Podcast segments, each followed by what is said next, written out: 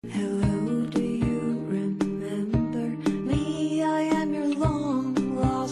个人都.有自己的梦想，跟我一起来听听别人走过的道路，走出您自己的美国之路。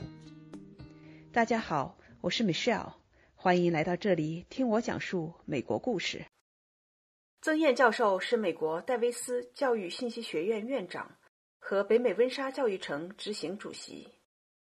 我在2018年曾经在听 Michelle 讲述美国故事的节目中转播过他的讲座，是他分享从美国大学招生官的角度看学生的选择和录取。曾教授三十年来专注于教育行业，从1990年留学美国攻读教育学，到后来帮助北美高校招生和提供留学生服务。他结合自己多年的经验，出版了一本书，叫做《留学背后的三十个问题》，帮助解答来到美国留学之后常见的一些问题。在这里，我请曾燕教授谈谈他这本书后面的故事。曾教授，很高兴哈，又一次把您请到我们这个平台上，那为大家讲讲您这一方面相关的一些专业的知识。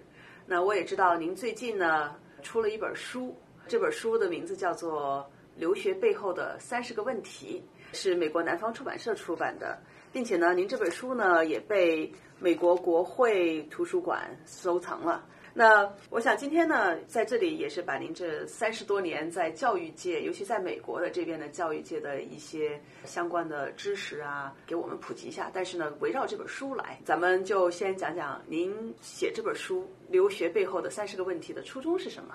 好的，谢谢啊，很荣幸我们再一次见面。实际上，我在这个上学、选专业和未来的职业的时候呢，受家庭的影响是蛮大的。我父母呢，他们俩是北京大学的学生，然后家里的书全都跟教育有关系，所以打小呢，也可能是受父母的影响啊，然后在职业取向方面呢，就比较偏向于教育。那么觉得教育这个专业呢，也就干了这一行，一干就干了三十来年。说老实话，我非常的热爱这个事业，看到学生的成长。家庭的欣慰，哈，这个心里也是特别高兴的。那这本书呢，是基于我在这个二三十年的工作里头啊，会碰到一些问题，有些问题呢是常见的，有些问题是比较特殊的，我就一直在做笔记、收集、思考、调研，然后呢，终于在二零二零年的一月份呢，正式出版了。那您自己原来也是个留学生哈，以前我们聊过，您是在九零年从中国留学过来的。那这后面的，在美国的很多年中，您的工作一直是跟中国的留学生有一定的关系，那么也跟美国的大学一直都是有一定关系。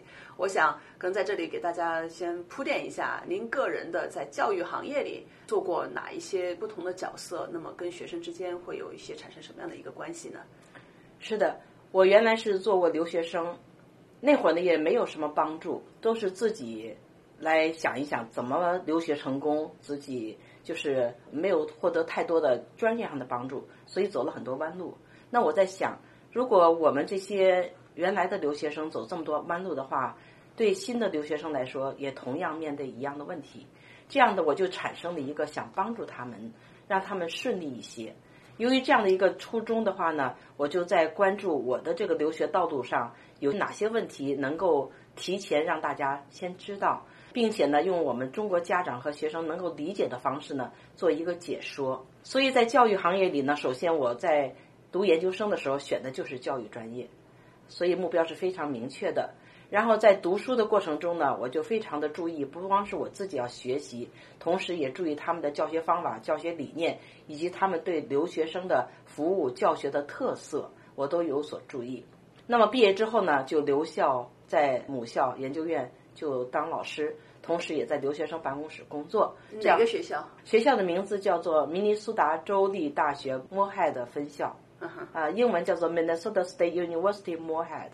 OK。所以您在那里，在学校里，您研究生毕业之后留在那个学校里面工作。是的，那时候您的工作主要是在哪个角度上？对，工作两个方面，一个方面呢是教基础课，基础课呢几门基础课，其中呢我最喜欢的一门基础课呢是大学成功学 （College Success）。啊，不同的学校专门这样的一门课哈。是的，它在大一的是属于通识教育的一门课，因为这个不论你学什么专业，你在这大学的四年中呢，你总会碰到一些需要帮助的和理解的，而且同学们来自四面八方、世界各地，很多还不适应大学的生活，所以这门课呢，在大学不同的学校，它的名称有所不同，但是意思基本是这样的。那么，他通过破冰，通过了解各种的文化，做游戏、做 presentation、演讲和很多的互动呢，让同学们是有一种亲切的互相了解并且认可的感觉。这样的话，他们之后的这四年就比较好融洽的相处了。这个我是非常的喜欢，而且也很可以就是发挥很多的项目啊，或者点子啊、头脑风暴啊，都很有意思。与此同时呢，我在留学生办公室也工作。这样的话，一个行政工作，一个教学工作。嗯。那么这个行政工作就有机会接触到世界各地，包括咱们中国大陆的申请的同学们，可以看到他们的录取通知书的是怎么去发出去，为什么会录取这个同学，或者是不录取那个同学，在这方面也做了很多的了解和留心吧。嗯哼，后来您离开了大学，您自己又创办了自己的公司，目标也是帮助，尤其是帮助来自中国的留学生哈。那么先简单的介绍一下后面这十几年您一直做的事情。好的，在那个母校工作一段时间以后呢，我就意识到又是一个瓶颈。所谓瓶颈，就是我只能帮助同学申请我们学校的，因为我只能看到他们的材料。那么还有很多的同学，我就帮助不到了。为了能够扩大的这么一个范围呢，我就辞掉了工作，开办了这自己的公司，叫美国美亚教育。美国美亚教育的最重要的原因，是因为它能够在一个平台上帮助更多的小年龄的留学生、大年龄的留学生，甚至是研究生，来根据他们的需要，帮他们筛选更合适的学校和专业。嗯哼，那在这个工作过程中呢，可以说做了三件事情。第一件事情呢，就是帮助他们整个的申请留学，包括申请签证，以及来了美国学校之后的服务。第二件事情呢，就是更多的做美国教育方面的深层研究，把一些研究的项目呢做成一些课件，或者做成一些课程，或者是自己先保存下来以后来用。也就是说。不满足于我只知道那一些。第三个部分呢，是做的一个孵化器，因为我意识到很多的家长没有深入的参与自己的孩子的留学的认知过程，他可能就说，反正我找一个中介，我就信任他，把钱交了，合同也签了，你那边全职的给我来干，我这个孩子我只要能进大学就行了。嗯，我发现这也是一个问题，如果家长没有积极的参与这个过程的话呢？可能就会有一些不太真实的情况出现，啊，比如说文书啊、英语文书啊，或者成绩啊，或者是学校的选择是否适合等等。那么，好像从表面来说是把孩子送进了学校，但是由于他孩子的本身的信息情况和那边学校的所要求的不太匹配，之后会发生一些问题。去补救，有时候往往是会费很大的时间，甚至是。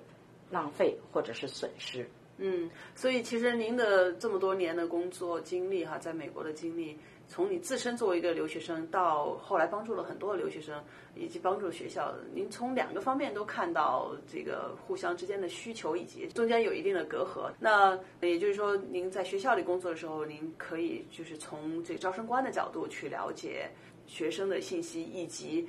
这个思维方式，招生官怎么去看待这学生的申请材料？要招什么样的学生，以及学校的流程？那么现在后来这些年又反过来是帮助学生的角度，从学生和家长的角度去看一下子他们的需求是什么？